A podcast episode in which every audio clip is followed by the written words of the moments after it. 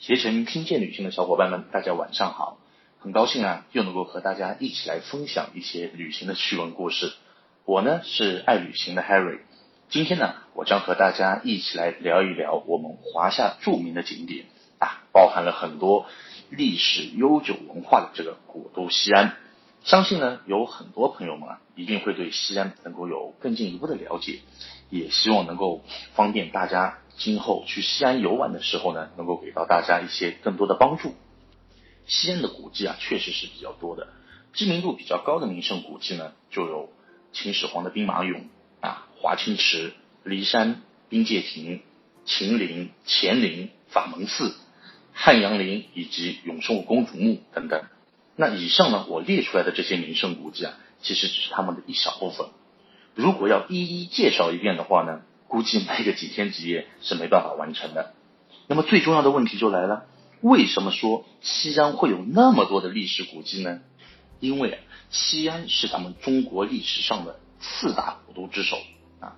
历史上呢有很多朝代都定都在西安，这些朝代呢分别有西周、秦、西汉、新莽、东汉、西晋、前赵、前秦、后秦、西魏、北周、隋唐。而且这些朝代的人啊，都喜欢修建陵墓，因此呢，现在的西安修建一条地铁，能够挖出很多的古墓来。所以说呢，很多西安人都在抱怨啊，咱们这个地铁呢施工到一半，哎，它就改成了考古了，也不知道这个地铁什么时候才能够完工。看到这里，很多人可能又有疑问了：那洛阳也是四大古都之一啊，历史上也有很多朝代都是定居洛阳的。那为什么洛阳的古迹看起来就没有西安多呢？其实啊，这是跟西安人保护这个古遗迹工作做得好，这个是有直接联系的。而其他的古都在保护文物这方面，可能就没有西安做的那么好了。因此呢，西安才有那么多的历史古迹。除此之外呢，就是这几年西安的知名度呢也有所提升。如果说西安的知名度没有得到提升的话，那大家自然就不知道它这里有没有这个名胜古迹了。同样而言，其他知名度不高的地方，名胜古迹呃名胜古迹也不一定会少，只不过呢是大家不知道而已，所以才会觉得西安的名胜古迹特别多啊。除此之外的话，呃，西安的名胜古迹啊确实是很高，而且历史上呢发生在西安的战争也比较少，因此呢西安很多名胜古迹啊才能够得以保存，这是值得庆幸的一件事情。所以，我们应该啊，多多的为咱们西安名胜古迹做宣传，这样才能够让我们中华文明啊展现在更多的世人面前。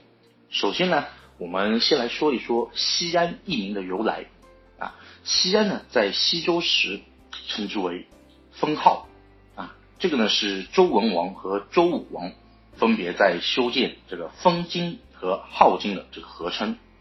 到了这个西汉初年啊，刘邦呢就定都关中。取当地呢是长安乡之意啊，立名叫做长安，意思呢就是希望能够长久治安啊。呃，丝绸之路开通以后啊，咱们这个长安呢就是成为了东方文明的一个中心啊，史称西有罗马，东有长安。到了隋呃隋朝的时候，这个隋文帝杨坚啊，呃曾被周明帝封为这个大庆都公啊，因而呢将这个新都命名为。大兴城，长安呢，在隋朝的时候也被称之为大兴城。到了唐朝的时候呢，又恢复长安之名，啊，元代呢就易名为凤元城。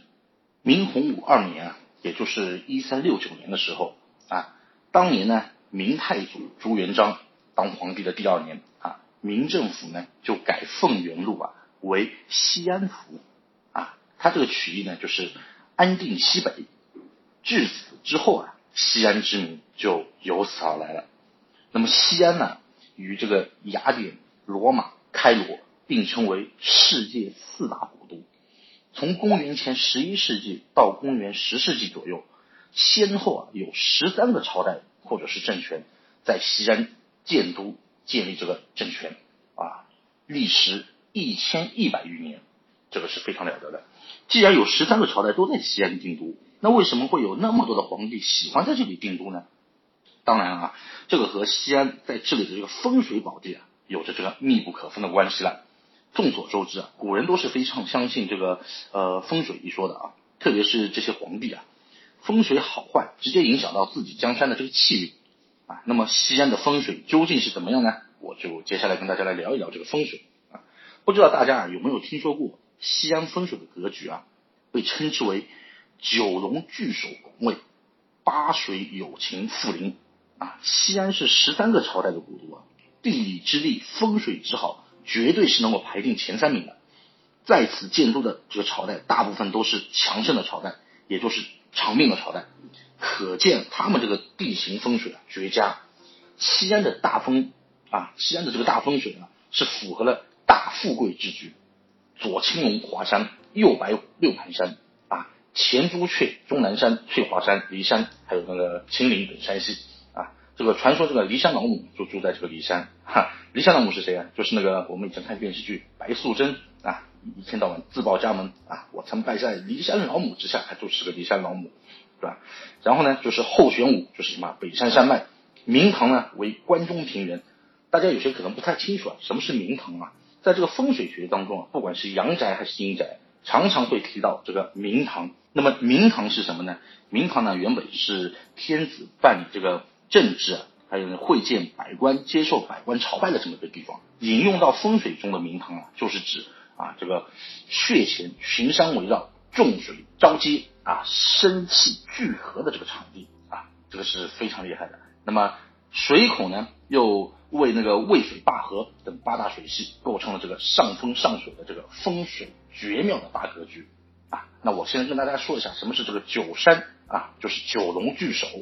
西安呢是处在这个中龙龙脉上啊，从昆仑山出发，经过这个祁连山、秦岭，在西安四周啊形成这个终南山、翠华山、骊山、关山、玉华山、梁山、岐山、天华山、太白山九座山啊，西安呢就是被包围在这个其中，成为了一个什么呢？九龙聚首之处啊。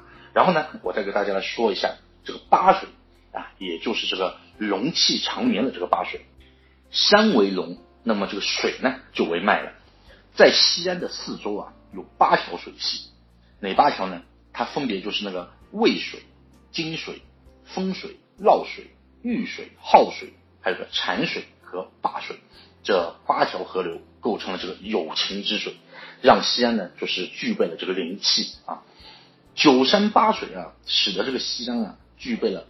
藏风聚气的这个最佳格局啊，让西安呢能够有足够的这个龙脉之气去支撑这十三个朝代的这个更替啊。